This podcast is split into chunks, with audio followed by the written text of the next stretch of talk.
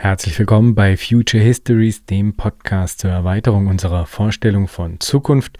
Mein Name ist Jan Groß und ich freue mich sehr in der heutigen Episode, die übrigens das zweijährige Jubiläum von Future Histories darstellt, Michael Seemann begrüßen zu dürfen. Michael ist Blogger, Podcaster und Autor.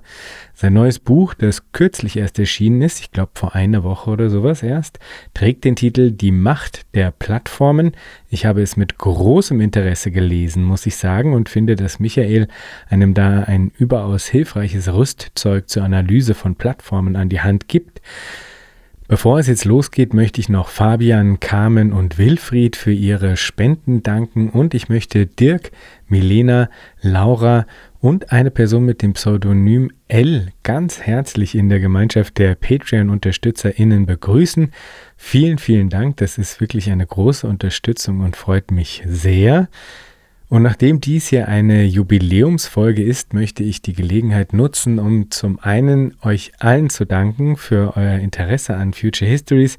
Es ist wirklich eine sehr tiefgehende Freude und auch ganz äh, spezifische Art der Erfüllung zu merken, dass das, was man mit so viel Leidenschaft da betreibt und verfolgt, auch in anderen eine gewisse Resonanz erzeugt. Und ich danke euch dafür, dass ihr mit mir zusammen diese Suchbewegung betreibt. Und zum anderen möchte ich das Jubiläum auch nutzen, um meinen Gästen zu danken. Ich kann das nicht genug betonen, wie unglaublich bereichernd diese Gespräche für mich sind und wie sehr ich sie genieße. Ja? Ich, äh, ich verdanke euch so viele neue Perspektiven, so äh, reiche Gedanken, dass ich es eigentlich kaum glauben kann, dass da alle zwei Wochen diese Schätze an mich herangetragen werden. Ich stehe einfach zutiefst in eurer Schuld und das im besten Sinne dieses Wortes, nämlich als Bezugsverhältnis. Danke. Und bevor ich jetzt zu sentimental werde, wünsche ich euch einfach viel Freude mit der heutigen Episode mit Michael Seemann zur Macht der Plattformen.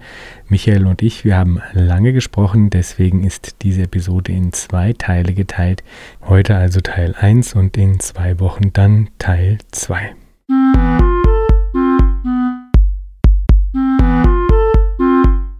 Herzlich willkommen, Michael. Hallo. Michael, du entfaltest in deinem Buch eine Theorie von Plattformen als Strukturparadigma und untersuchst sie machttheoretisch und dann scheust du am Ende nicht einmal davor zurück, in Form von zehn Prognosen den Blick in die Zukunft zu wagen. Und dann gibt's am Ende auch noch als Sahnehäubchen einen Abschnitt mit konkreten Handlungsvorschlägen unter dem Titel Was tun? All das interessiert mich natürlich brennend. Wir haben also viel zu besprechen heute, aber lass uns doch mit der Definitionsfrage einsteigen. Was sind Plattformen?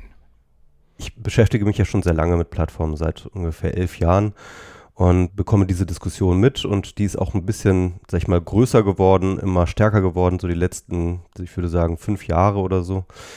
Und mich hat das immer so ein bisschen gestört, dass es eigentlich gar keine gute allumfassende oder sozusagen übergreifende Theorie und, und Definition von Plattformen gibt, keinen wirklichen Plattformbegriff. Und ich glaube, es wurde auch immer wieder auch zu Recht bemängelt, dass das ähm, ja immer so ein, so ein schwammiger Gummibegriff ist. Und das ist mir auch aufgefallen, obwohl ich selber immer das Gefühl hatte, dass es doch durchaus ein nützlicher Begriff ist und dass es durchaus etwas beschreibt, was äh, eine zunehmende Rolle in unserem Leben spielt. Und dann habe ich mich halt rangesetzt und habe wirklich sozusagen diesen Plattformbegriff äh, von seinen Ursprüngen über die verschiedene Verwendungsformen bis in die technische Verwendungsform, wie es dann irgendwann in den 90ern passierte, äh, zurückverfolgt und wie er dann eben jetzt für, sag ich mal, diese ganzen äh, Dienste, die wir im Internet nutzen, jetzt plötzlich gebraucht wird. Und, und ich habe mich gefragt, was ist die Gemeinsamkeit? Was sind, was sind die, die gemeinsamen Elemente, die sich immer wiederholen in allen Plattformdefinitionen und bin dann sozusagen zu einer äh, Definition gekommen, die dadurch allerdings auch notwendig sehr abstrakt ist. Ne? Also das muss man schon dazu sagen, das ist abstrakt und ich glaube ein bisschen sperrig und wenn ich sie jetzt gleich sage, dann werden viele Leute erstmal sagen, Hä? aber ähm, ich, ich, nenne sie einfach mal. Ähm, also Plattformen sind erwartete Vorselektion potenzieller Verbindungen, die unerwartete Anschlussselektion konkreter Verbindungen wahrscheinlich machen sollen. So, und jetzt kann man das so ein bisschen durcherklären, ne? irgendwie, wie ich darauf komme. Also, man sieht, dieser Begriff ist erstmal in zwei Ebenen aufgeteilt. Unten sind die erwarteten Vorselektionen potenzieller Verbindungen. Das können dann eben zum Beispiel sein Schnittstellen. Ja? Also wir kennen das irgendwie, ähm, dass äh, unser, unser Computer, der hat Schnittstellen, der hat Anschlüsse, wir kennen Steckdosen, so ganz haptisch, aber natürlich gibt es Schnittstellen auch für Frameworks, für ähm, Betriebssysteme, für Prozessorarchitekturen und so weiter und so fort. Das sind alles definierte Schnittstellen, die von Herstellern vorgegeben werden das sind eben sozusagen äh, erwartete Vorselektionen. Ne? Also Vorselektion von Verbindungen. Das heißt also, der Hersteller gibt vor, wie man sich mit diesem System verbinden soll. Ja? Und gleichzeitig müssen sie aber auch erwartet sein, damit sie eine Plattform sind. Also Programmierer und Programmiererinnen, aber auch äh, Nutzer und Nutzerinnen und äh, eventuell auch Hersteller und an, äh, äh, von, von Drittprogrammen und so weiter, die verlassen sich darauf, dass es diese Schnittstellen gibt und dass sie so sind, wie sie bisher waren. Das heißt also, es gibt so eine Art von Stabilität, auf die sich verlassen wird. Es gibt eine Erwartung an diese Schnittstellen.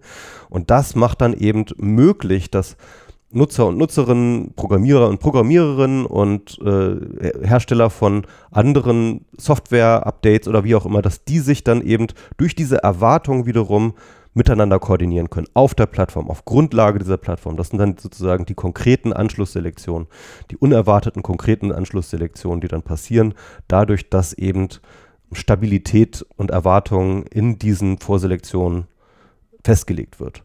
So, das ist jetzt so ein bisschen versucht zu erklären, einen sehr, sehr abstrakten Begriff, aber der passt tatsächlich dann eben auf Windows wie auf das Internet und seine Protokolle, als auch auf beispielsweise Google, Apple, Facebook, ähm, Amazon und so weiter. Und er wird ein bisschen konkreter, wenn ich diese drei unterschiedliche Typen von Plattformen unterscheide. Und äh, die unterscheide ich eben entlang dieser Kontrollmöglichkeiten, die Plattformen sozusagen haben.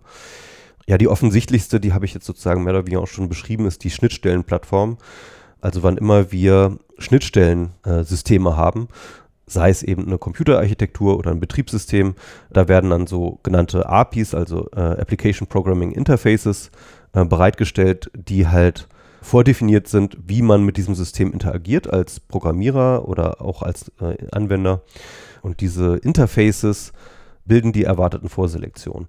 Und eben Windows ist insofern eine Plattform, dass sie eben genau das tut, ja, oder irgendwie Linux oder, ähm, oder beispielsweise der ARM-Prozessor oder diese ganzen JavaScript-Frameworks, was immer man sich auch damit beschäftigt, das sind alle Schnittstellenplattformen. Und die zweite Kategorie, die ich aufmache, ist die Protokollplattform.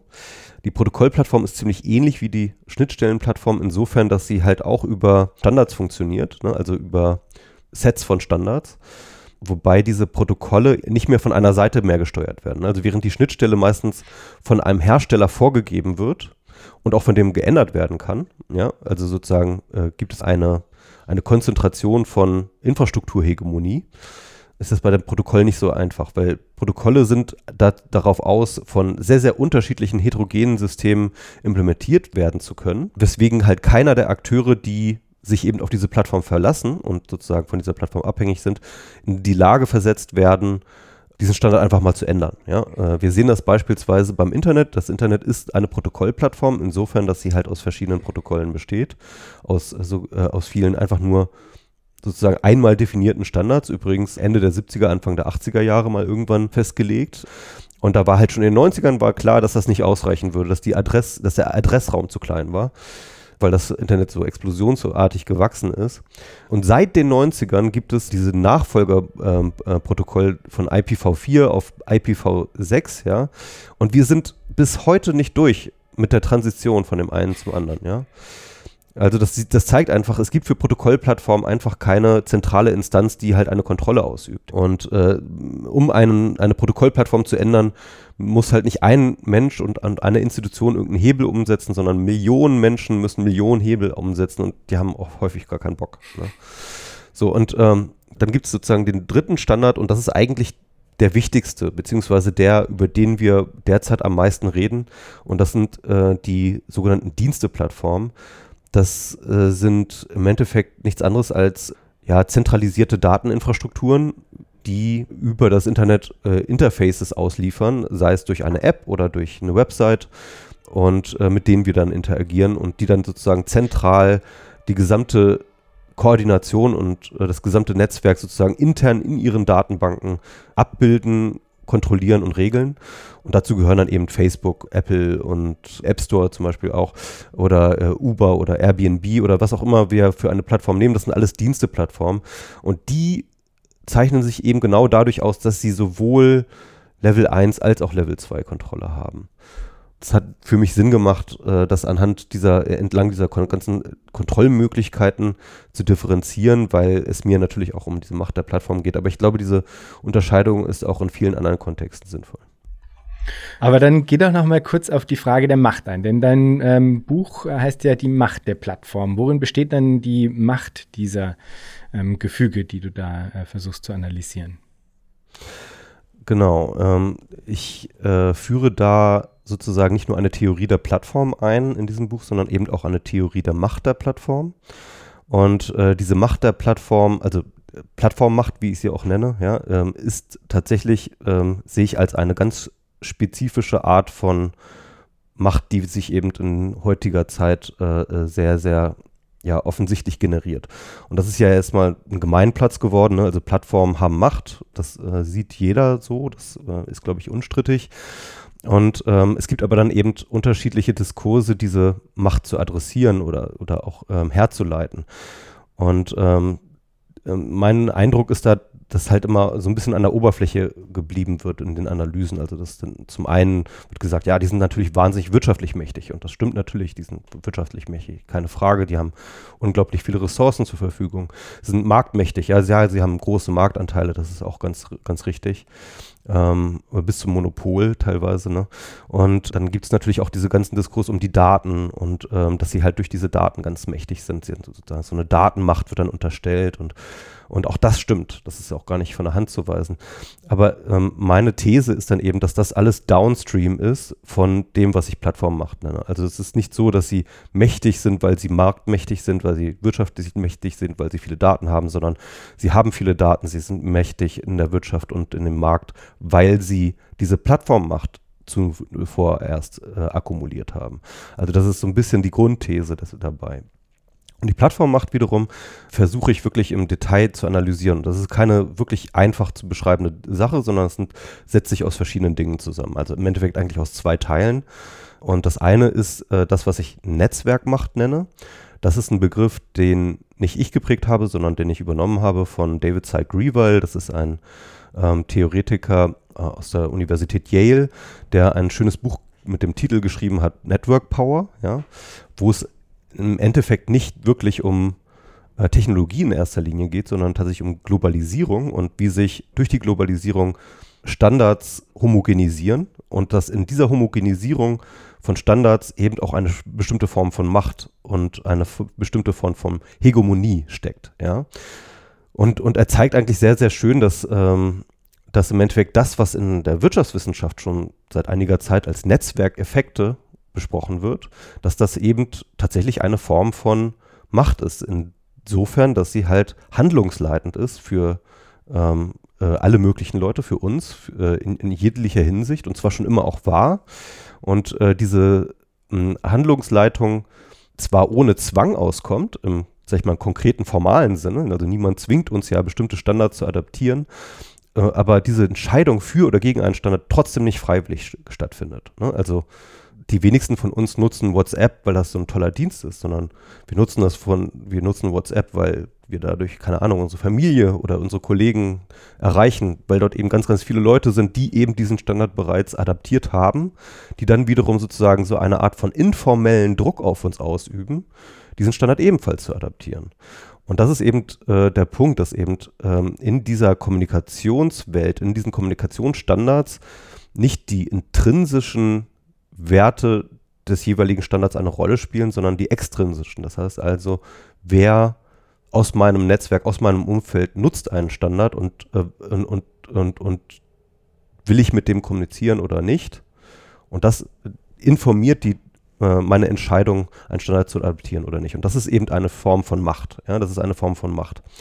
Zur Plattformmacht, und da kommen wir zum zweiten Teil, wird die Netzwerkmacht aber erst, wenn diese Macht auch gerichtet werden kann. Also Plattformen haben diese Netzwerkmacht, also die Macht über hegemonial werdende Standards, plus die Kontrolle über diese Standards. Das heißt, sie können sie neu definieren, sie können sie umst äh, umstellen, sie können Inkompatibilitäten erzeugen, sie können Leute davon ausschließen, sie können ähm, Leute davon wieder einschließen, sie können Verbindungen unterbrechen, sie können ähm, Dinge auf einer Plattform sichtbar machen, weniger sichtbar machen, unsichtbar machen.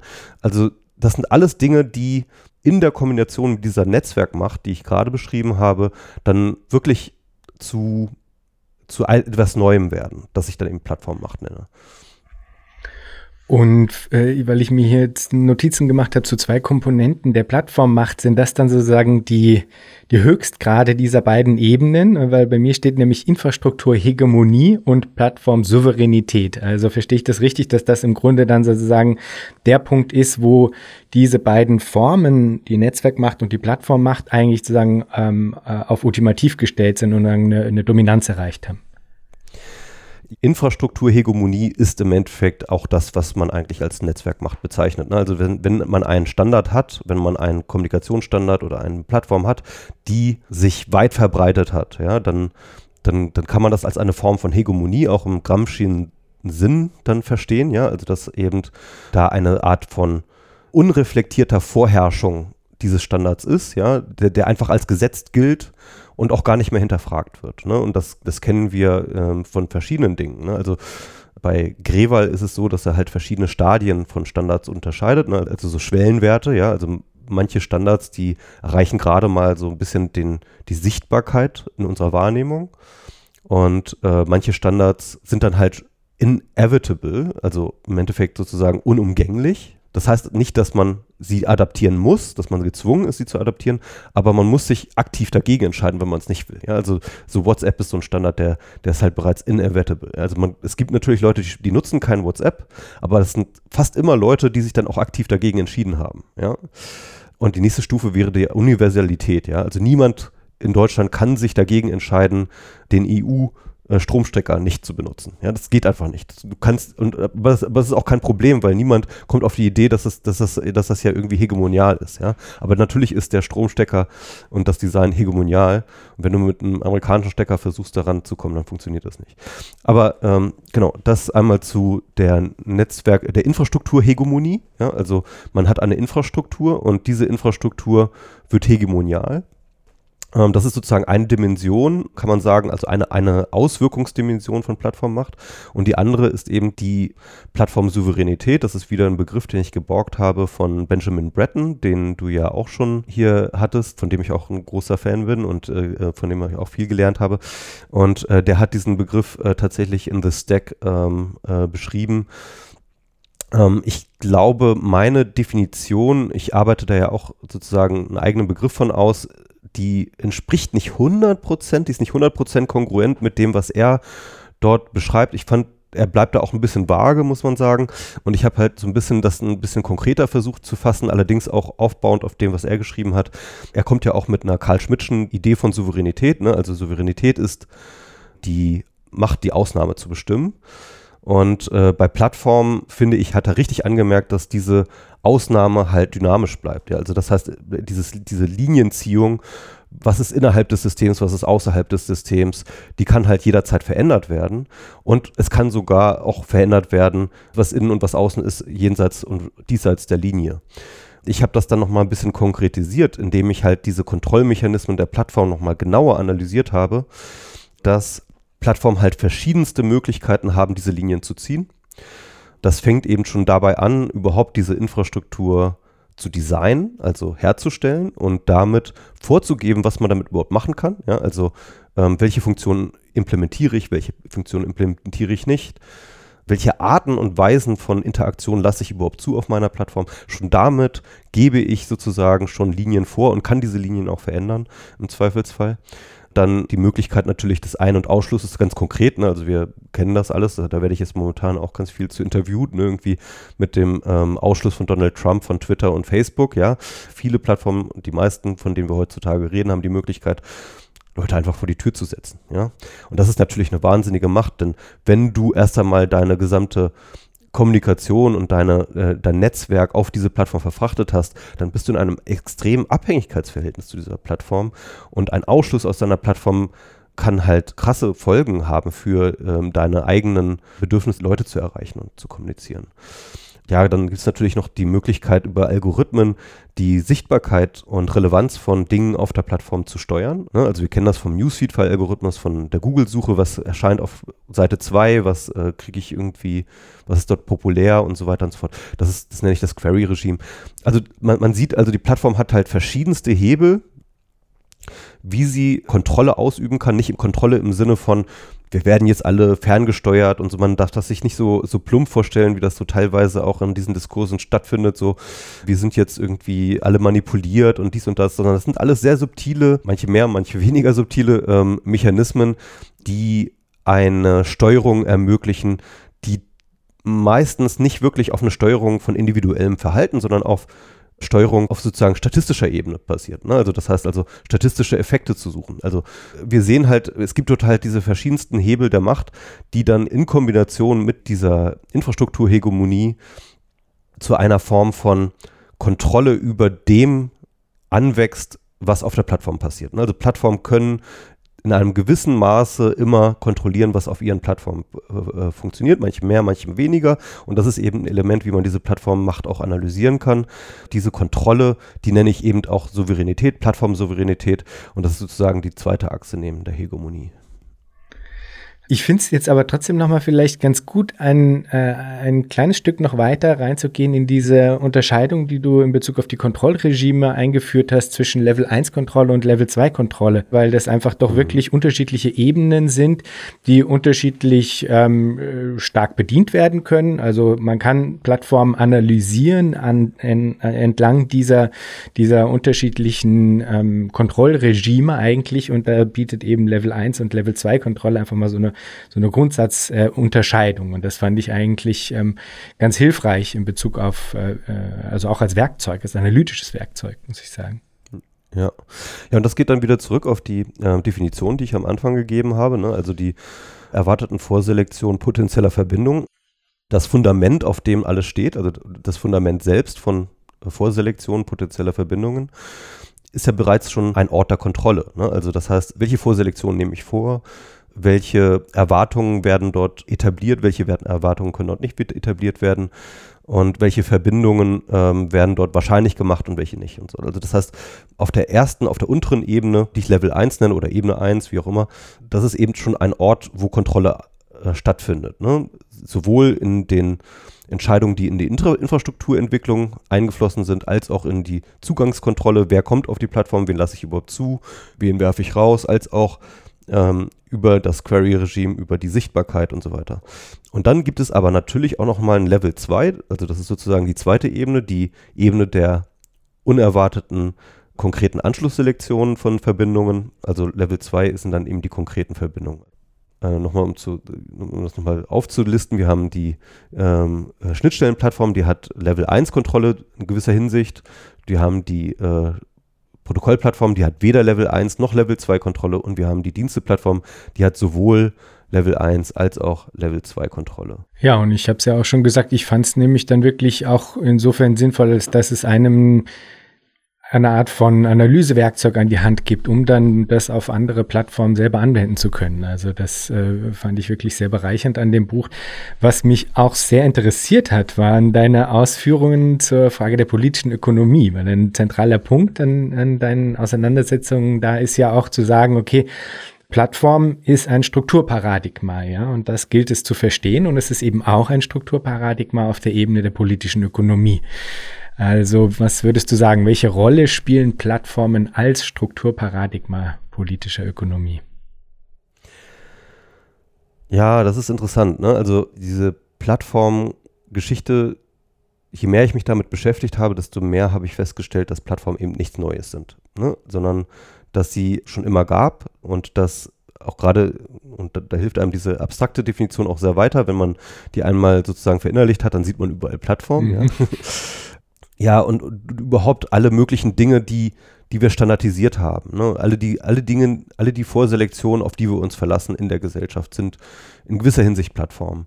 Und was ich dann festgestellt habe, ist, dass man den Kapitalismus selbst als Plattform beschreiben kann. Ne? Also man kann den Kapitalismus als politische Ökonomie, als System, als Gesellschaftssystem ebenfalls ähm, als eben eine Form von ja, Standardisierung von bestimmten Prozessen sehen, die dann eben wiederum andere Dinge möglich machen. Wenn man den Kapitalismus als Plattform betrachtet, dann sind die erwarteten Vorselektionen potenzieller Verbindungen, das ist im Endeffekt das Eigentumsregime. Ja, dann ist es sozusagen die Form, die Eigentumsform, die wir in die Gesellschaft auf eine so grundlegende und fundamentale Weise eingebettet haben, dass sie ja eigentlich als universeller Standard kaum noch mehr reflektiert wird und tatsächlich auch von den meisten Denkern in der Ökonomie nie reflektiert wird als ein künstliches Etwas. Ja, es ist sozusagen schon naturalisierte Infrastruktur, kann man sagen, das Eigentumsparadigma. Dabei ist es ein ganz und gar künstliches ähm, Ding ne? und hat eine sogar relativ neue Historie. Ne? Also man muss dazu vielleicht einmal ganz kurz definieren, was Eigentum überhaupt ist. Eigentum ist am besten durch die Unterscheidung zwischen Eigentum und Besitz definiert. Ne? Also Besitz ist äh, alles, was ich sozusagen an mir habe, was, ich, was in meiner direkten Verfügungsgewalt ist. Ja? Also was ich gerade jetzt da habe und gebrauchen kann. Und ja, wo ich sozusagen direkte Verfügungsgewalt drüber habe. Und Eigentum ist dagegen ein Rechtstitel. Es ist ein rein abstraktes Ding, ähm, dass ich Eigentum an einer Sache habe. Und diese Konstruktion erlaubt es mir, Dinge aus meiner Verfügungsgewalt herauszugeben, also anderen Leuten einen Gegenstand oder etwas zu überlassen und trotzdem nicht den Anspruch darauf, zu verlieren, es zu besitzen. Ja, ich kann dann eben zum Beispiel dann zum Staat gehen und sagen, ich möchte gerne mein Stück Land oder das, was immer ich in fremde Hände gegeben habe, möchte ich wieder zurückhaben. Und wenn man einmal verstanden hat, dass das sozusagen ein etablierter Standard ist, diese, diese Form von, äh, von, von Eigentumsverhältnisse, dass, äh, dann sieht man, dass es im Endeffekt eine Form von Matrix ist, die wir über die Welt gelegt haben, die jedem Ding und jedem jeder Sache sozusagen so eine, eine Adresse, wie so eine IP-Adresse zuordnet, nur sozusagen ein Eigentümer, ja. Und dass diese grundlegende, dieser grundlegende Standard dann dazu führt, dass sich daraus dann wiederum unerwartete Anschlussselektionen generieren lassen.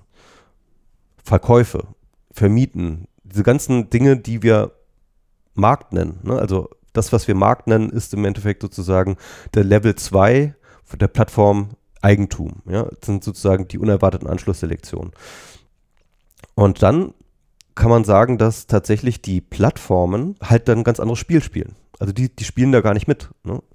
Klar, also auch Plattformen ähm, sind Unternehmen, die haben Eigentümer, ja, und so weiter und so fort. Und Eigentum ist jetzt nicht völlig egal, sondern spielt natürlich in der Praxis eine Rolle. Aber ihre Geschäftsmodelle kommen erstaunlicherweise fast alle ohne das Eigentumsparadigma aus. Ne? Also ich bin als Plattform nicht darauf angewiesen, bei dem Verkauf meiner Dienstleistung, bei dem Verkauf meiner Dinge auf den Staat zurückzugreifen, der mir Eigentumsrechte garantiert. Und in Wirklichkeit ist sogar das meiste, was Plattformen verkaufen, überhaupt nie durch Eigentumsrechte gedeckt. Also ne, Facebook beispielsweise, die haben kein Eigentum an unseren Daten, die haben kein Eigentum an den Verbindungen ja, zu uns, unseren Eyeballs sozusagen, ja. Und trotzdem sind sie in der Lage, es zu verkaufen. Oder beispielsweise Uber, ja, das ist ja schon so ein geflügeltes Wort, dass Uber praktisch kein einziges Auto besitzt und trotzdem irgendwie der größte Taxidienstleister ist der Welt, ja. Was sie haben, sind Verbindungen. Diese Verbindungen sind aber nichts, was durch Eigentumstitel gedeckt ist, ja, sondern es sind einfach Dinge, über die sie eine direkte Verfügungsgewalt verfügen, weil eben wir unsere Verbindung über sie stattfinden lassen. Und das zeigt, dass halt äh, dieses Eigentumsregime für die Plattformen von untergeordneter Bedeutung ist, um es vorsichtig zu sagen. Und damit würde ich sagen, dass wir tatsächlich dort eine Form von Ökonomie sehen, die sich ganz fundamental von der politischen Ökonomie des Kapitalismus unterscheidet. Das finde ich hochspannend, muss ich sagen. Ich bin mir nicht sicher, ob ich da mitgehen würde. Also, weil du ja an mehreren Stellen innerhalb des Buches eigentlich sagen, andeutest, dass du im Grunde den Kapitalismus abgelöst siehst durch eine Form der Plattformökonomie oder also das eben, wie du es jetzt ja gerade auch. Ne? Ja, ja, also ähm, ich, ich, ich würde es ein bisschen vorsichtiger formulieren. Also äh, wir leben weiterhin im Kapitalismus, das würde ich jederzeit unterschreiben. Ich würde sagen, wir sehen neue Formen des Wirtschaftens, die schon sozusagen nicht mehr kapitalistisch sind. Genau, ja. Und also das fand ich erstaunlich, muss ich sagen, weil, weil, also, und du zeichnest das in dem Buch natürlich auch. Es gibt da unterschiedliche Positionen zu und manche äh, glauben eben, dass es eher eine Form von Hyperkapitalismus darstellt. Andere hoffen sozusagen darauf, dass diese spezifischen Formen der Digitalisierung in eine postkapitalistische Gesellschaft führen könnten und so weiter und so fort. Aber also gerade in Bezug auf die Frage der Zentralität des Eigentums habe ich mich wirklich häufig im Buch gefragt, ob das denn tatsächlich so zutrifft. Ja? Du bringst zum Beispiel dann Spotify äh, äh als eine äh, Plattform an, die äh, im Grunde letztlich, so analysierst du das dann mit deiner Theorie der Plattformen im Grunde eher auf, ähm, auf brüchigem Boden agiert, ja, äh, unter anderem, weil sie eben in, einer, in einem direkten Abhängigkeitsverhältnis zur Musikindustrie äh, steht. Und an solchen Punkten habe ich mich ganz konkret gefragt, naja, aber also da, inwiefern kann man da davon sprechen, dass eigentlich das Eigentum keine zentrale Rolle mehr spielt innerhalb dieser Form der Plattformökonomie, wo doch eigentlich so offensichtlich ist, dass an der also am Ende it all boils down to okay, wer hat jetzt sozusagen das Copyright an diesem ähm, Musikkatalog, auf den Spotify äh, am Ende ja dann doch auch angewiesen ist. Und so gibt es, glaube ich, auf allen Ebenen äh, irgendwo diesen Punkt, wo doch wieder so eine Rückführung gibt zu Fragen des Eigentums auf der einen Seite und weswegen ich auch sagen würde, dass wir es jetzt hier nicht mit einer wirklich äh, äh, nicht kapitalistischen Logik zu tun hätte in Bezug auf diese spezifischen Formen von Plattformen. Ich sage nicht, dass es nicht Plattformen geben könnte, die absolut anderen Logiken folgen würden. Und da kommen wir hoffentlich noch zu, weil das interessiert mich natürlich auch total. Aber diese spezifischen Formen von Plattformen sind ja allesamt auch immer noch ganz manifest Formen des Imperativs zur Kapitalakkumulation unterworfen. Ja? Also wenn man sich Google anguckt, ja, dann äh, und das zeichnest du im Buch zum Beispiel auch ganz schön nach diese verschiedenen Stufen der Evolution einer Plattform, ja, und an irgendeinem Punkt innerhalb dieser Evolution der Plattform beschreibst du selber ja auch, okay, und jetzt kommt aber dann sozusagen der Imperativ der monetären Extraktion ganz manifest ins Spiel und wenn die Plattformen da nicht mitspielen würden, dann hätten sie auch ein Riesenproblem, ja. Also das heißt, es gibt auch dort sozusagen einen Zwang zur ähm, zur Verwirtschaftlichung innerhalb eines kapitalistischen Paradigmas, weswegen ich mich eben gefragt habe, inwiefern kann man dann davon sprechen, dass das eigentlich äh, aus diesem heraustritt. Ja, also da, das äh, konnte ich nicht so ganz nachvollziehen, muss ich sagen. Ähm, ja, es ist, es ist auch äh, äh nicht, nicht schwarz und weiß, ne? das würde ich auch, auch so sagen. Ähm, zu deinem letzten Punkt, äh, da schreibe ich ja dieses Changieren zwischen Offenheit und, und, und Extraktivismus, ja. Ähm, es ist das, ist das Abschiedskapital, äh, das Abschiedsgeschenk des Kapitalismus an die Plattformökonomie. So nenne ich das dann ja. Aber ähm, äh, da können wir gleich nochmal hingehen. Ich möchte kurz auf deine erste, äh, auf deinen ersten Einwand hingehen. Äh, Spotify. Und ähm, überhaupt, ich zeichne ja im Endeffekt äh, im gesamten Buch die Geschichte der Musikindustrie beziehungsweise der Plattformisierung der Musikindustrie nach, angefangen bei Napster über iTunes hin zu Spotify. Und du hast ganz recht natürlich. Also, ähm, Spotify ähm, hat auch deswegen, sage ich mal, eine prekäre Stellung, weil sie von den Rechteinhabern der Musikindustrie abhängig ist und die wiederum ihnen nicht exklusive Deals nur geben. Ja? Und deswegen Spotify im Gegensatz zu vielen anderen Plattformen fragiler aufgestellt, weil sie eben über kein eigen selbstkontrolliertes Netzwerk verfügen. Ne? Sie haben kein Graph-Monopol, wie ich das nenne. Aber um da hinzukommen, habe ich ja noch einmal gezeigt, dass erstens ähm, äh, Napster schon gezeigt hat, dass diese Eigentumsordnung, äh, wie, wie, wie brüchig die geworden ist im Internet. Ne? Auf einmal kam Napster und hat äh, plötzlich die Verbindungen zu Musik frei gemacht für alle anderen Leute. Und tatsächlich war der Staat nicht in der Lage, das einzuschränken. Zwar hat äh, die Musikindustrie erfolgreich Napster in Grund und Boden geklagt, aber dann kam eben Kazaa, dann kam BitTorrent und so weiter und so fort. Und ähm, äh, das Musikfile-Sharing oder überhaupt das File-Sharing ist ja nie verschwunden. Im Gegenteil, es ist größer denn je. Ja, das heißt also, ähm, staatliche Strukturen scheinen doch ganz offensichtlich und damit auch das Eigentumsregime scheinen außerstande zu sein, dieser systematischen Übertretung und, und, und Missachtung von Eigentumstiteln Einhalt zu gebieten. Und warum das, äh, sag ich mal, File-Sharing jetzt diese Industrie nicht zerstört hat, ja, war nicht die Repression des Staates und, und, und, und Durchsetzung von Eigentumsregimen, sondern es war, und das ist das, was ich ja auch in dem Kapitel zur politischen Ökonomie versuche anzudeuten, Das war die Plattformordnung. Ne? Also iTunes kam, also Steve Jobs kam mit seinem iTunes Store 2003 vorgestellt und hat gesagt, passt mal auf, Leute, das mit Napster, das war ja schon ziemlich geil, aber äh, wir haben jetzt eine Infrastruktur, die ist genauso geil wie Napster, ja, und legal. Ja. Und hat dann eben diese Infrastruktur vorgestellt, die ebenso einfach und, und flowig sozusagen zu benutzen war wie Napster, aber gleichzeitig eben ähm, gekoppelt war durch die Kontrollregime der Plattform, also durch die Zugangsregime, durch die Query-Regime, durch die, durch die Verbindungsregime, die einer Plattform wie iTunes dann bereitgestellt werden können, diese Bedingungen knüpfen zu können, 99 Cent pro Song äh, äh, und so weiter und so fort, die, die man da bezahlen muss. Da, da, kann man dann immer noch sagen, ja, das ist aber ja im Hintergrund ja doch das Eigentum, ne? weil das geht ja dann doch irgendwie um die verkauften Titel, die dann natürlich auch von den Musiklabels bereitgestellt werden müssen und die Lizenzen müssen vergeben werden an iTunes und so weiter und so fort. Und das stimmt, ähm, oberflächlich gesehen. Aber wenn man sich den ganzen Hintergrund genauer anschaut, dann sieht man, dass die Labels extremst unzufrieden waren. Und die wollten alle nicht mitmachen. Ja, also die mussten hardcore überzeugt werden, obwohl sie mit dem Rücken zur Wand standen. Ne? Also Musik im Internet war halt einfach File-Sharing, ja. Und ihr CD-Geschäftsmodell ist einfach komplett den Bach runtergegangen. Und die standen mit dem Rücken zur Wand. Und was Steve Jobs gemacht hat, war ihnen wirklich ein Angebot zu machen, das sie nicht ablehnen konnten.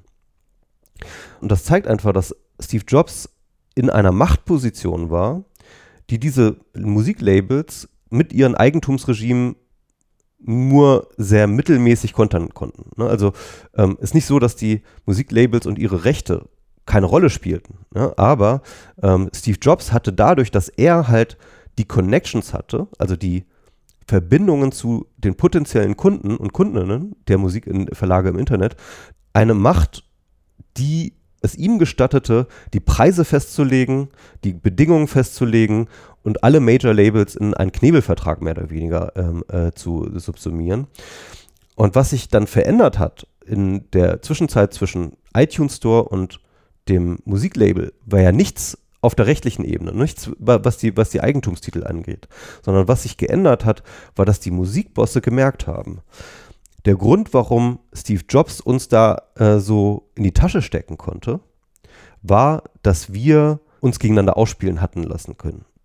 Steve Jobs wusste, er braucht nicht irgendwie das eine oder das andere Label, sondern er brauchte alle Label. Er brauchte definitiv alle Label. Er brauchte den gesamten Musikkatalog, damit das überhaupt mit Napster konkurrieren konnte oder mit, mit, mit äh, Filesharing konkurrieren konnte. Dass die Leute bei iTunes eine Suche eingeben für ihr Lieblingslied und dass sie da zumindest eine gute Chance haben, es auch zu finden. Hätten sie nur ein Label oder zwei Label, damals waren es irgendwie fünf Major-Labels, die es da äh, damals gab, ja, ähm, hätten sie nur eins oder zwei oder drei äh, drin gehabt, dann wäre das nicht passiert, ja. Das heißt, Steve Jobs war total abhängig davon, den gesamten Katalog zu bekommen, auf der einen Seite, aber andererseits waren diese Musikverlage äh, nicht in der Lage, sich gegen, miteinander zu koordinieren. Bei Spotify, fünf Jahre später oder so, haben die Musiklabels genau das verstanden. Ja, dass sie halt selber eine Form von äh, Macht haben, also Macht im Sinne von Netzwerkmacht, ja, auch äh, sozusagen über ihren eigenen Katalog, aber nur wenn sie als Kollektivakteur auftreten. Und sie haben als Kollektivakteur dann eben mit Spotify einen Deal gemacht, aber eben nicht nur mit Spotify, sondern auch mit ganz, ganz vielen anderen Streaming-Plattformen und haben dadurch sozusagen dieses Machtverhältnis umgekehrt. Ja? Und das ist im Endeffekt so ein bisschen auch diese Quintessenz daraus. Ja, also Eigentum spielt schon noch eine Rolle als eine Form von Zugangskontrolle, aber nur eine unter vielen. Ja? Also die, die Plattform selber hat eben ähm, technische Form von Zugangskontrolle und die äh, Plattform und, und, und, die Musiklabel hatten rechtliche Form von Zugangskontrolle und gibt ein schönes Paper, ne, irgendwie Theory of äh, Access, wo ich das auch mal im Detail ähm, ähm, aufschlüssele, dass eben diese zwei unterschiedlichen, also rechtebasierte Zugangsformen und ähm, nicht rechtebasierte Zugangsformen, die stehen auf einer Stufe, ja. Am Ende ist es unerheblich, ob du jetzt Zugangskontrolle über Rechte kontrollierst oder über Infrastrukturen.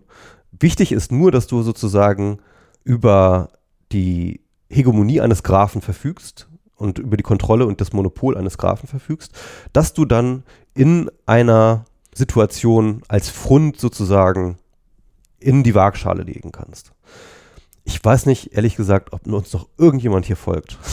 Das weiß ich auch nicht, aber ich kann dir auf jeden Fall folgen und ich glaube. Aber du hast das Buch auch gelesen. Ich habe das Buch auch gelesen, das stimmt. Ich glaube zumindest also jetzt mal an all dem, was du gesagt hast, was es nachzureichen gilt für die Zuhörerinnen und Zuhörer, ist, die, ist was ein Graph ist. Und das können oh. wir noch im Detail äh, vielleicht klären oder auch nicht. In dem Fall wären das sozusagen die Mu MusikhörerInnen auf der einen Seite und der äh, Musikkatalog, also das, was quasi an äh, Rechten für einzel einzelne Musiktitel ähm, zur Verfügung steht, auf der anderen Seite, oder? Das habe ich schon richtig genau, verstanden. Genau, genau, genau, genau. Das mag ich nur den Zuhörerinnen und Zuhörern vielleicht mit an die Hand geben, damit sie verstehen, was du als letztes dargelegt hast. Den Rest könnte man zumindest, glaube ich, schon verstehen durch das, was du gesagt hast. Aber ich hätte ein paar Fragen bzw. Einwände, weil zumindest so wie ich es verstehe, ist ja die Punchline aus der Spotify-Geschichte, die du gerade dargelegt hast, dass am Ende die Plattenlabels quasi gelernt hatten, dass sie durchaus in der Lage sind, ihre Macht qua Eigentum quasi auszuspielen und dass das am Ende Siehe Beispiel Spotify, was ohne diese Form des Zugangs zu dem Eigentum quasi im Arsch wäre, ja, dass das sehr wohl eben vorrangig ist gegenüber der Macht der Verbindungen, die Spotify vielleicht haben mag. Also das ist für mich zumindest in der, in der, in dieser gesamten Geschichte eigentlich sozusagen der Takeaway, dass am Ende zum einen immer doch eben das Eigentum steht innerhalb der, äh, dieser Logik, weshalb ich auch mich gefragt habe, weswegen man das gegeneinander stellen sollte, Plattformökonomie und Kapitalismus, weil ich das immer schon nicht als äh, Gegner sowieso empfinden würde. Aber das ist mal sozusagen das eine. Und das andere ist ja, dass ich eigentlich eher das Gefühl hätte, dass insgesamt eigentlich, wenn dann ja eher man diese Form des Lernprozesses auf ganz vielen verschiedenen Ebenen sieht. Und du äh, machst es in dem Buch am Beispiel der proprietären Märkte fest, ja, wo dann eigentlich man, finde ich, eher sagen könnte, aha, okay, hier hat ja gerade äh, das Kapital gelernt, eigentlich mehr oder minder kostenlos zu reproduzierende Güter die sozusagen unknapp wären. Ja, ich erinnere an die Folge mit Philipp Stab zu proprietären Märkten. Ähm, die eigentlich ja doch wieder ähm, zu, also äh, ökonomisch zu verwerten und da im Grunde äh, Renten abzuschöpfen durch, durch sogenannte proprietäre Märkte, ja, wo sie sich eigentlich zwischen zwischen die eigentlichen Anbieter, also sagen wir mal App-Produzenten oder sowas, die jetzt irgendwie ein Game gemacht haben und den Konsumenten stellen, indem sie den App Store dazwischen schalten und dafür dann 30 Prozent Rente verlangen. Also insofern hätte ich eher das Gefühl, dass das Kapital sozusagen sich diese Logik der Plattformen absolut weiß äh, zu eigen zu machen und zu nutzen zu machen und dass das zum einen schon länger passiert und dass das auch das ist, was Steve Jobs da sozusagen vorgeschlagen hat. Der hat ja nicht gesagt, sozusagen, okay, hey Leute, wir transzendieren jetzt sozusagen den Gedanken des Eigentums und des Kapitals und äh, gehen in eine Welt der ähm, ähm, äh, sagen, Im äh, Gegensatz, im Gegensatz. Genau, im hat Gegensatz. Ja, hat ja, im Endeffekt, Steve Jobs hat ja tatsächlich äh, sozusagen seine ganze Rhetorik auch äh, rundherum um diesen äh, iTunes war ja eigentlich eine Wiedereinsetzung des Kapitalismus genau. durch den iTunes Store. Ich möchte nochmal auf ein paar Dinge äh, nochmal hinweisen, um das äh, so, so, so mein, mein, Standpunkt ein bisschen zu verteidigen. Du hast natürlich recht, dass äh, am Ende bei Spotify der Kapitalismus in gewisser Hinsicht obsiegt hat, ja, im Sinne von, dass äh, das Eigentumsregime über die Verbindungslogik triumphiert hat. Wobei, wenn man es, und das ist ja, was ich versucht habe, mit Kapitalismus als Plattform zu beschreiben, ja, dass eben sozusagen das, das Eigentumsregime nur eine andere Form von Verbindungskontrolle ist. Ja? Das heißt also, es, es ist, dieser Widerspruch ist auch nicht so klar und, und, und ich würde auch, glaube ich, nicht sagen, dass ich jetzt das unbedingt nur so, so wirklich als, als Kontrahenten gegenüberstehen würde. Das, das würde ich auch nicht so sagen. Also es ist eher so eine flowender Übergang. Und warum ich das glaube und warum ich auch nach wie vor daran festhalte, ist, dass wir zwar, sag ich mal, diese aufkommende Plattformordnung als erstes und am deutlichsten vielleicht in dieser Musikindustrie beobachten haben können, dass wir aber dieselben Mechanismen auch eben in ganz, ganz vielen anderen Hinsichten sehen können, wo das Eigentumsparadigma tatsächlich keine Rolle mehr spielt. Und das hatte ich schon angedeutet, ne, mit Facebook oder Google ähm, oder vielen anderen Dingen, wo, wo es dann eben kein Eigentum mehr gibt an den einzelnen durch die Plattform vermittelten Produkten oder so etwas. Ja? Also nehmen wir beispielsweise äh, einen App Store, du hast ihn ja gerade schon genannt. Ja? Also wir haben zum Beispiel die App-Programmierer und Programmiererinnen, die produzieren eine App, das ist ihr Eigentum. Ja? Keine Frage, das ist ein Eigentum, das eine Rolle spielt. Aber sie sind in diesen App Stores einem wahnsinnigen Konkurrenzdruck ausgesetzt, ja, und äh, müssen akzeptieren, gleichzeitig diese 30 Prozent abzudrücken an Apple oder Google. Und das ist ja der Witz an der ganzen Geschichte, dass halt in dem Moment tatsächlich nicht diejenigen die Macht haben, die die Produktionsmittel besitzen, nämlich halt die, die Apps herstellen, sondern die, die die Mittel der Verbindung besitzen. Und das ist eben genau diese, dieser Shift, den ich versuche zu erklären. Also Kapitalismus definiert als die Herrschaft derjenigen, die die Produktionsmittel haben, ja, mehr oder weniger, so, so, so plump ausgedrückt, hin zu denjenigen, die die, die, die Verbindung kontrollieren. Das ist jetzt so mal so ein plakatives Beispiel. Man sieht es aber auch schon bei zum Beispiel den, den, den Herstellern von Android-Handys, ja, die Headset Alliance, die Google irgendwann mal eingeführt hat. Diese einzelnen Hersteller, Samsung und HTC und, und diese ganzen anderen Hersteller, die haben eine wahnsinnig geringe Marge und müssen ganz stark untereinander konkurrieren, während die eigentliche Macht bei Google liegt, weil sie sozusagen die gemeinsame Basis haben, die Plattform Android, ja, und die kontrollieren. Und die deutschen Her Autohersteller, die, die haben Angst, in diese Tradition zu rutschen. Die, die sehen gerade, okay, wir haben diese Transition hin zum elektrischen Auto und dann kommt es nicht mehr darauf an, wer das Intellectual Property über den besten Motor hat, ja, sondern äh, dann kommt es eben darauf an, wer die beste Software etabliert und, und, und die beste Plattform etabliert in diesen Autos. Und äh, die Angst ist sehr, sehr real, dass es halt irgendwann ein Android sein wird oder dass das ein, oder dass es Apple das übernimmt oder dass halt ähm, irgendein anderer US-Softwarekonzern dann halt sozusagen die Plattform organisiert und sie dann halt nur noch Infrastruktur sind. Was ja passiert in diesen Prozessen der Plattformisierung ist, dass ganz häufig die Kapitalisten, also diejenigen, die über die Produktionsmittel verfügen, zur Infrastruktur degradiert werden. Ne, das ist das, was passiert, als Steve Jobs die Musiklabels zur Infrastruktur seines iTunes Stores gemacht hat. Das ist passiert, als Google die Handyhersteller zur Infrastruktur seines Betriebssystems gemacht hat. Und das passiert äh, mit den Autos, das passiert aber auch zum Beispiel mit den Uber-Fahrern. Es ist jetzt vielleicht ein bisschen äh, nicht sehr klassenbewusst äh, zu, äh, sozusagen, aber im Endeffekt sind diese Uber-Fahrer sind ja in gewisser Hinsicht Kapitalisten insofern, dass sie über ihre eigenen Produktionsmittel verfügen. Sie haben das Auto, ja, mit dem sie sozusagen das Produkt produzieren, Fahrten zu generieren, aber trotzdem sind sie die Gelackmeierten weil sie eben abhängig sind von äh, der Uber-App und eben den Transaktionen, die ihnen, die ihnen zugespielt werden. Das heißt, wir haben hier so eine Machtverschiebung von den Leuten, die über Produktionsmittel verfügen, über diejenigen, die über die Verbindung verfügen.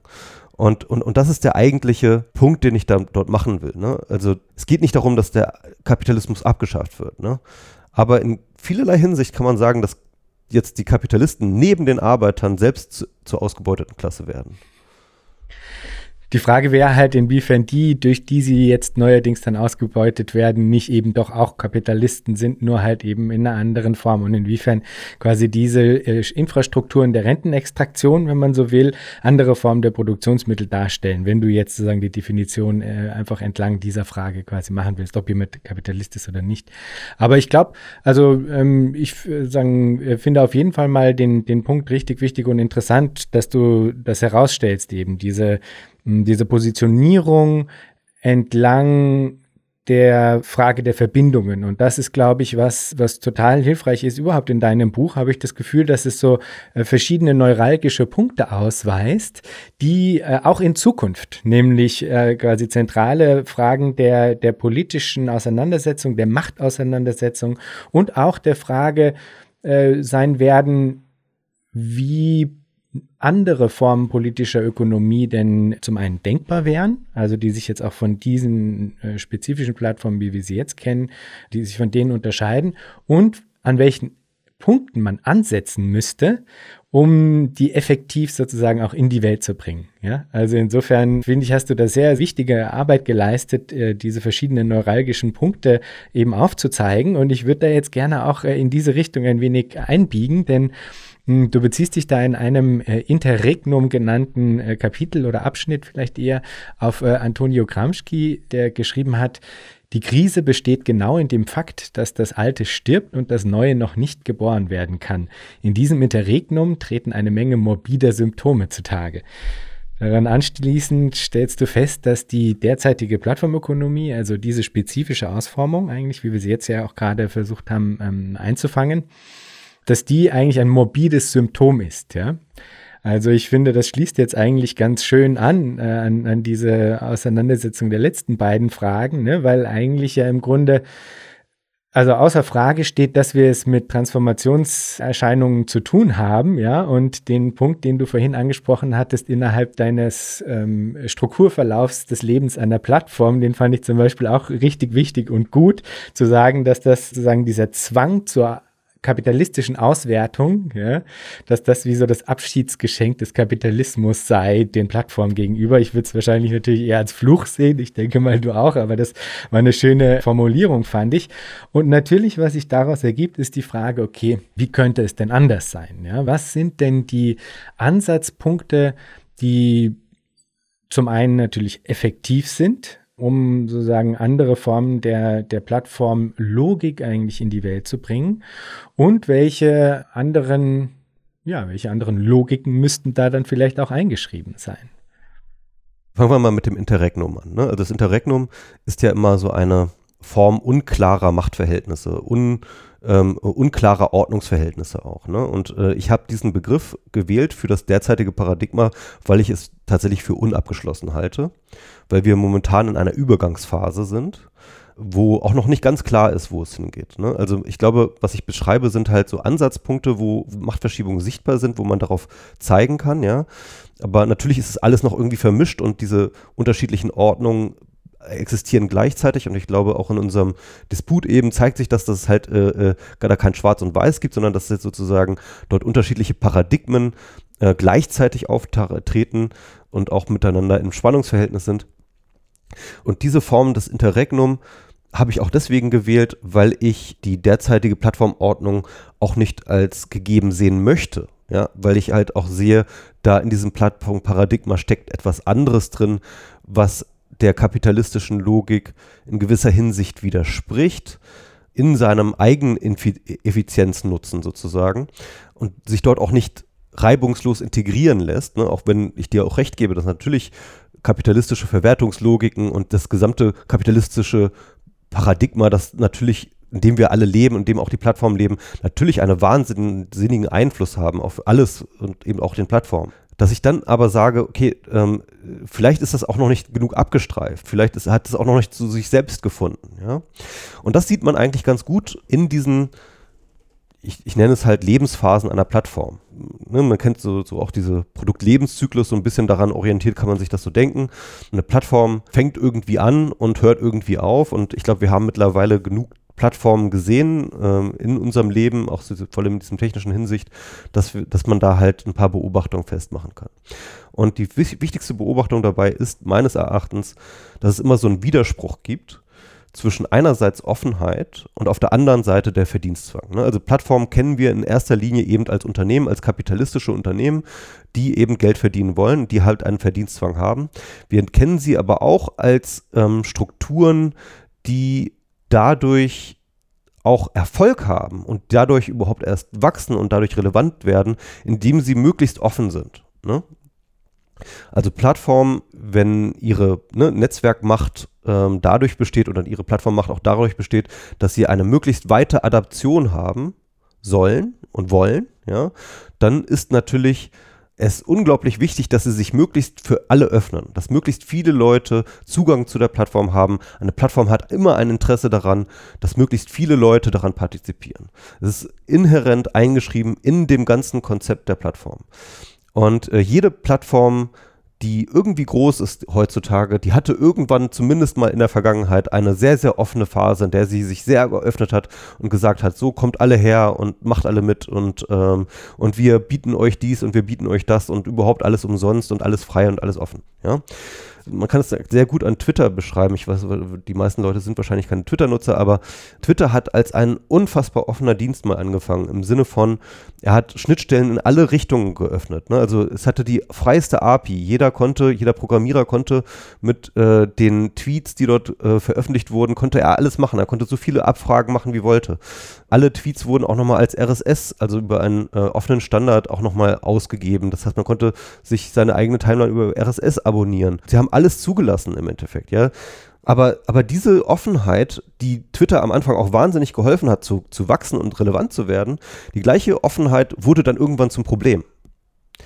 Denn wenn es darum geht, dein Geschäftsmodell zu etablieren, ne, dann musst du irgendwann deine Kontrollregimes einsetzen, um Verbindungen unter Bedingungen zu stellen, nämlich die Bedingung einer Zahlung. Ne? Und vor diesem Problem steht jede, zumindest kommerziell etablierte Plattform, und die meisten Plattformen sind kommerziell etabliert, die stehen vor diesem Widerspruch, dass sie einerseits immer offen sein wollen und andererseits aber irgendwann diese Offenheit einschränken müssen, um Geld zu nehmen.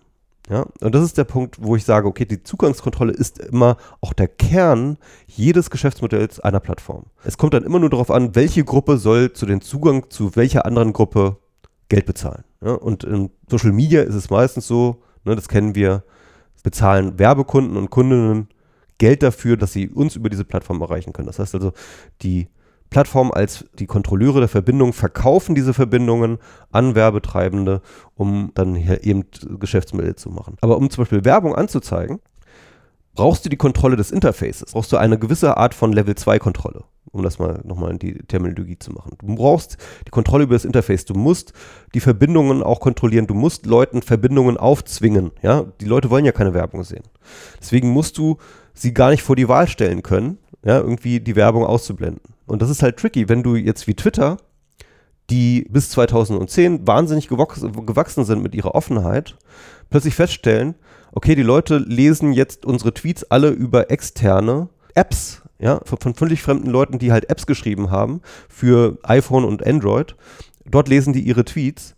Und wenn wir denen jetzt Werbung zeigen wollen, dann, dann, dann zeigen diese Apps diese Werbung einfach nicht den Nutzern an. Ja, das heißt, sie haben die Kontrolle verloren über ihre eigene Infrastruktur. Durch diese Offenheit haben sie die Kontrolle verloren und konnten ihre Geschäftsmodelle nicht zumachen. Was war die Folge? Sie haben angefangen, sukzessive, aber immer radikaler diese Offenheit zu beschneiden. Sie haben die, ähm, die Schnittstellen eingeschränkt, sie haben äh, API-Limits eingeführt, sie haben das RSS abgeschafft, sie haben alle möglichen Dinge und Hebel in Bewegung gesetzt. Vor allem haben sie auch einen eigenen Twitter-Client dann gekauft und, und, und, und herausgebracht.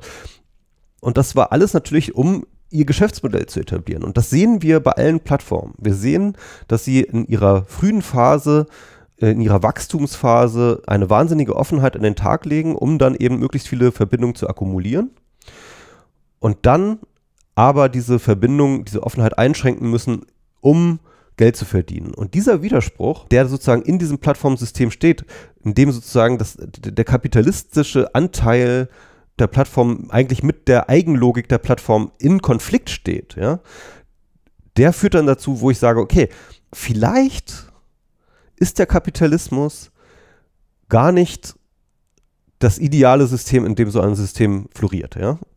Vielleicht sind andere Welten denkbar, in denen dieser Widerspruch vielleicht gar nicht besteht, in dem eine Plattform weiterhin offen sein kann und weiterhin sozusagen auf diesen Mehrwert durch die Offenheit für die Nutzer und Nutzerinnen der Plattform generieren kann, ohne dass sie halt gezwungen sind, ihre eigene Plattform im Endeffekt zu sabotieren, ja, also so auch, auch wirklich, auch wirklich den Nutzen der eigenen Plattform einzuschränken, um irgendwie Geld zu verdienen.